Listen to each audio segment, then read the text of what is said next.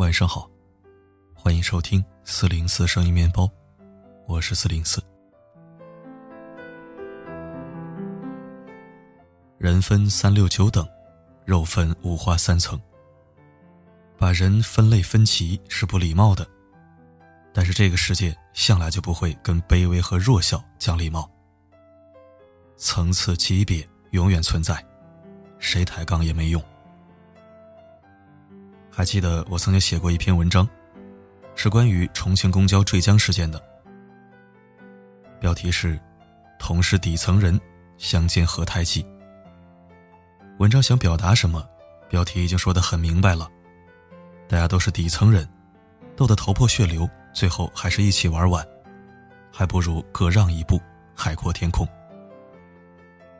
生怕有人不认真看文章就开骂，我还多次特意强调：为了生存而奔波劳碌的你我他，大家都是底层人民老百姓。就算这样，还是冒出来几个可爱的家伙。疯狂批判我狗眼看人低，自以为是，瞧不起人。坐公交车就是底层人，你才是底层人，你全家都是底层人。搞得我一脸懵逼。我也没说我全家不是底层人呢。每天叫醒我的除了梦想，还有车贷、房贷、信用卡。我不是底层人，难道我还是皇家贵族吗？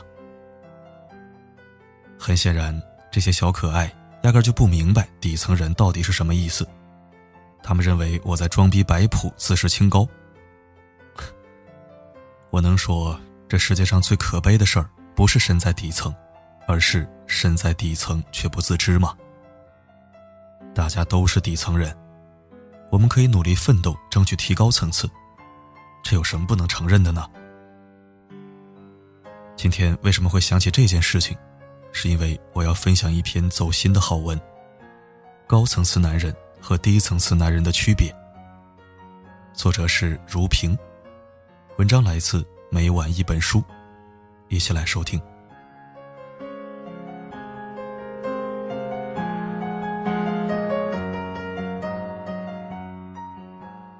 一九九六年五月，香港一起绑架案轰动了全世界。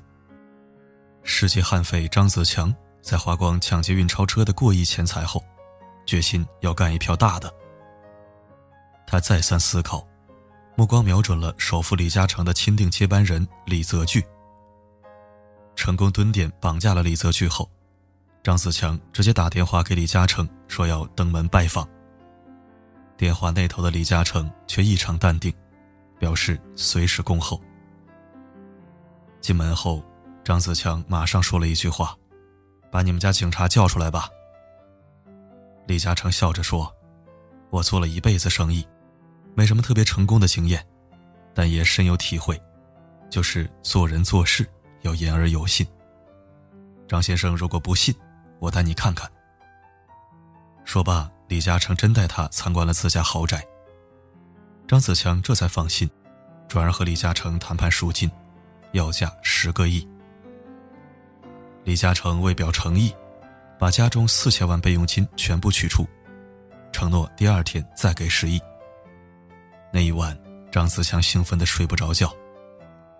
第二天，张子强满心欢喜前往李家，李嘉诚不仅准备好了钱，还额外准备了一辆大型面包车供张子强装现金。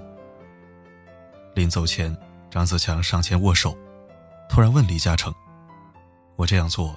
你们李家会不会恨我？李嘉诚则说：“你放心，我经常教育孩子，用狮子的力量去奋斗，用菩萨的心肠善待人。”末了，李嘉诚叫住张自强，跟他说了一句至今流传甚广的话：“我不知道你将来要怎么用这笔钱，不过我建议你用这笔钱去买我们公司的股票，我保证你们家三代人也吃不完。”或者将这笔钱拿到第三国去投资，要不就存在银行里，他都能保证你这辈子的生活无忧。然而，张子强只是呵呵笑了一声，紧接着发动了汽车，扬长而去。故事不仅经典传奇，更能让我们这些普通人从中窥见一二。大佬果然是大佬，即使在面临长子被绑架的情况下，仍能淡定自若，并且能和绑匪心平气和的交谈。在临走前，还奉劝张子强购买自家公司的股票，给他指了条明路，希望他改变人生轨迹，不再靠抢劫度过余生。但可惜，绑匪终究是绑匪，目光所及之处仅是眼前的吃喝享乐，投资理财，这辈子绝无可能。分到三点六亿港币的张子强，迅速在澳门赌场豪赌，过后。又重操旧业，绑架香港富豪郭炳湘，再赌再绑，陷入死循环。但富豪们也不傻，纷纷加强安保。此后，张子强策划的绑架再也没有成功过。其实，张子强也有过迷茫，他曾和李嘉诚交谈，说自己读书少，但又不想过穷日子，只能干这行。李嘉诚很诚恳地说。商海浮沉，每个人都有机会。张子强则说：“我没有一步一步走的耐性，只想赚点快钱，过上好日子。”所以，即便有李嘉诚的劝慰，让他做个好人，张子强仍然选择一条道走到黑。然而，命运早已在暗地里标好了价码。一九九八年十二月六日。张子强因私藏八百一十八公斤的炸药，在人民法院被执行枪决。世界悍匪的一生就此结束。回想当初，如若张子强听了李嘉诚的话，那又会是怎么样的一种人生呢？只可惜没有如果。张子强纵然有再过人的胆识，终究还是败在了自身的格局眼界上。赚钱的方式有很多种。他偏偏选择了最自取灭亡、违背法律底线的一种。格局小的人便是如此，只能望见头顶上触手可及的天花板，却忘了墙宇之外还有一片广阔的天空。而格局大的人，即使面对倒扣之徒，仍能言而有信，情绪稳定，用最冷静的方法去减少自己的损失。同时反思自身不足，并加以改进。李嘉诚后来谈到，李家在香港知名度如此之高，却从来没有做过任何防备措施，我要检讨。此后，他配备了足够的保镖，保护一家人的安全。富豪之所以成为富豪，除了拥有创新开拓的企业家精神，格局之大，也足以令人佩服。由此可见，上等男人和下等男人的最大区别，就在于格局、眼界。逻辑思维创始人罗振宇曾说过这么一件事：说两个农民坐在一起聊天，一个农民吹牛，我见过皇帝的金銮殿。另一个农民就问，皇帝的金銮殿长啥样啊？第一个农民回答，那金銮殿可厉害了，左边一个油条铺。右边一个烧饼铺，皇帝想下来吃哪个就吃哪个，吃完都不用给钱。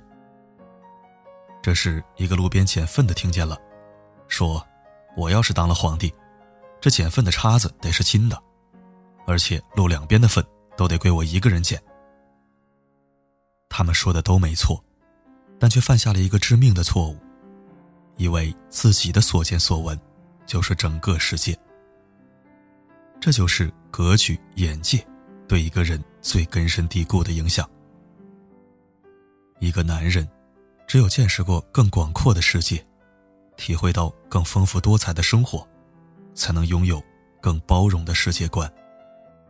而恰恰是这种世界观，决定了他如何看待身边的人和事，处理个人和周遭一切的态度。男人的格局、眼界大小。成为判断他最关键的依据。高层次的男人遇事从容冷静，善于抓住事物的本质解决问题；层次低的男人贪图享乐，冥顽不灵，为了赚快钱不惜违背法律，不计后果，选择一条道走到黑。上等男人懂得为长远利益考虑，站在他人的角度想问题，心胸十分宽广。下等男人只看重眼前利益，一切以自身的得失为衡量的标准。上等男人求上进，不断进取，让自己的才华配得上自己的野心；而下等男人往往会固步自封，像井底之蛙，只敢在洞穴里。仰望外面的天空，到头来还要怪社会没有充分给予他们机会。其实，唯有你自己变强大，不断拓展自己的格局视野，这个社会上的一切阻碍才能给你让路。拥有耐心和韧性，朝着目标一步步前行，你终将看到更优美的风景。愿你我。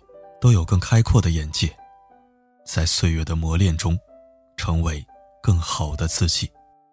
共勉。长路奉献给远方，玫瑰奉献给爱情，我拿什么奉献给你，我的爱人？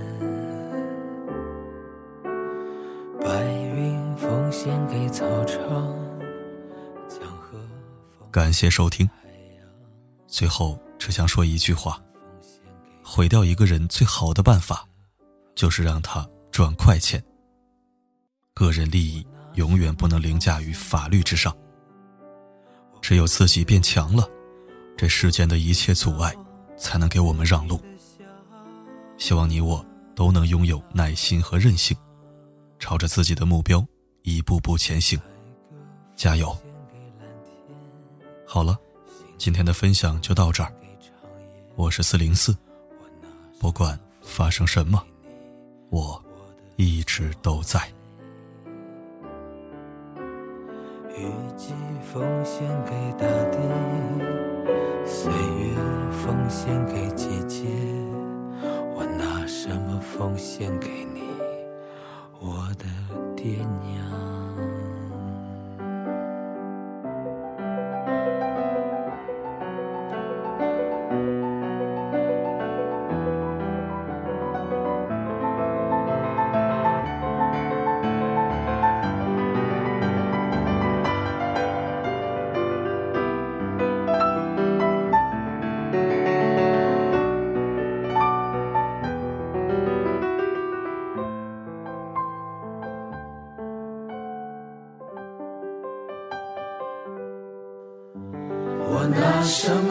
献给你？我不停的问，我不停的找，不停的想。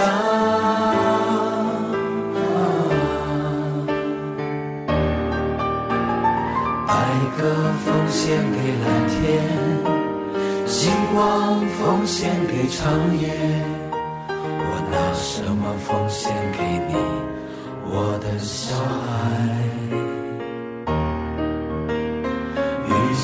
奉献给大地，岁月奉献给季节，我拿什么奉献给你？